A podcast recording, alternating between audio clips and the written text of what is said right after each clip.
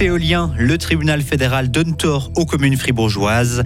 Il manque du personnel en Suisse et c'est inquiétant pour la chambre de commerce. Et le roi Pelé s'en est allé, émotion et hommage à cette légende du ballon rond. Les spécialistes météo annoncent l'arrivée de nouvelles pluies cet après-midi et ce soir avant un week-end printanier. La météo complète à la fin du journal de Loïc Chorderet. Bonjour Loïc. Bonjour Maurizio, bonjour tout le monde.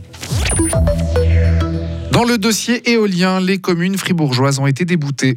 Oui, le tribunal fédéral donne raison au canton. Le Conseil d'État fribourgeois a refusé, à juste titre, selon les juges, d'entrer en matière sur les demandes de révision du volet éolien du plan directeur cantonal.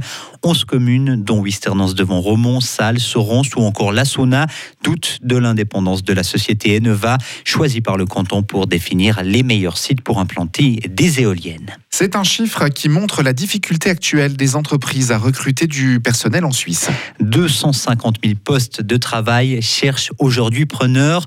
Le nombre de places vacantes a fortement augmenté par rapport à 2020, plus 45% Ce sont des chiffres avancés cette semaine par l'agence de placement X28. Et le canton de Fribourg n'est pas épargné par le problème. Écoutez Chantal Robin, elle est la directrice de la Chambre de commerce et d'industrie du canton. C'est inquiétant parce qu'on a l'impression qu'on ne s'est pas suffisamment bien préparé. Mais en fait, on ne pouvait pas non plus s'attendre qui avait prévu euh, un Covid de, cette ampleur, une maladie de cette ampleur. Et puis, les marchés sont ouverts de nouveau. Et, je pense qu'on a aussi euh, nos voisins européens qui se sont aussi également euh, euh, dynamisés dans leur économie. Et puis, les gens sont restés chez eux alors qu'avant, on les avait chez nous dans nos postes de travail. Je pense en particulier aux, Portugais, par exemple, qui sont retournés dans leur pays, mais, mais pas que. Selon l'agence de placement X28, 4000 places de travail sont actuellement ouvertes dans le canton de Fribourg et les offres d'emploi sont particulièrement nombreuses pour le personnel soignant et les monteurs électriciens. Il faut équiper un cinquième des toits suisses et certaines façades avec des panneaux solaires pour arriver à la neutralité carbone en 2050. C'est ce qu'avance dans la NZZ ce matin une experte qui a rédigé un rapport sur les perspectives énergétiques pour 2050.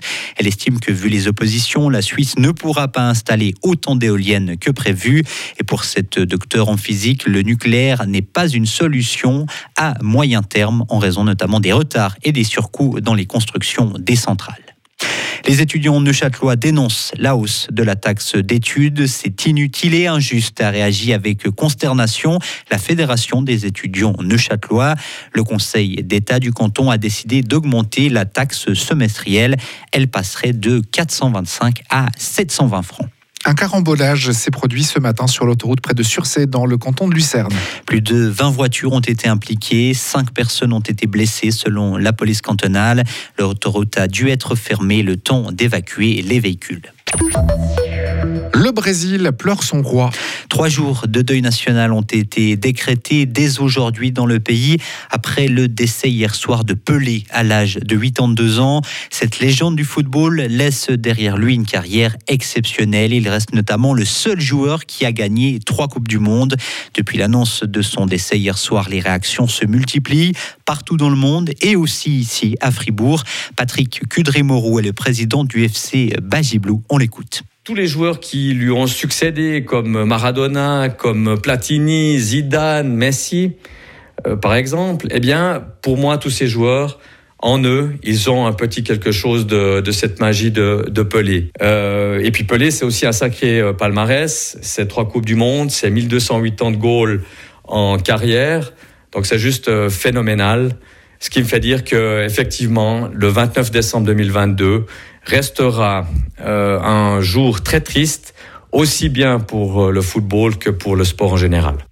La veillée funèbre du footballeur brésilien aura lieu lundi au stade du FC Santos, le club où il a évolué presque toute sa carrière.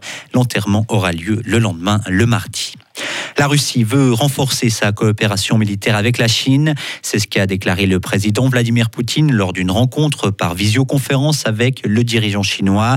Confronté à de lourdes sanctions occidentales, la Russie cherche depuis des mois à renforcer ses liens avec les pays asiatiques et notamment la Chine. Les deux pays ont d'ailleurs déjà mené plusieurs exercices militaires conjoints ces derniers mois. En Israël, Benjamin Netanyahou est de retour au pouvoir.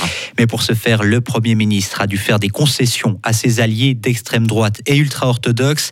Des ministres de ces partis verront leurs prérogatives élargies, notamment pour la gestion de la police ou de la défense. Une proposition de loi de peine de mort pour les terroristes sera aussi soumise au Parlement. Et certains de ces partis désormais au gouvernement sont aussi ouvertement anti-LGBT. Alors faut-il s'inquiéter pour cette minorité?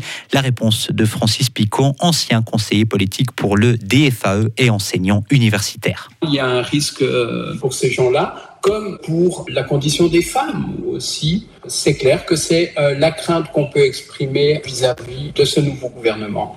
Mais je fais quand même confiance à la force de la démocratie et je dirais au militantisme euh, de la population israélienne. Mais le danger existe. Le danger existe d'une limitation des libertés et à une régression en tout cas de ces libertés. Le nouveau gouvernement prévoit également plusieurs lois en faveur des citoyens juifs. Francis Picon craint donc que les Arabes d'Israël, 20% de la population, voient leurs droits encore reculés. Et un mot de cinéma pour terminer avec le film Avatar qui fait un carton en France. Il est même en passe de devenir le plus gros succès de l'année.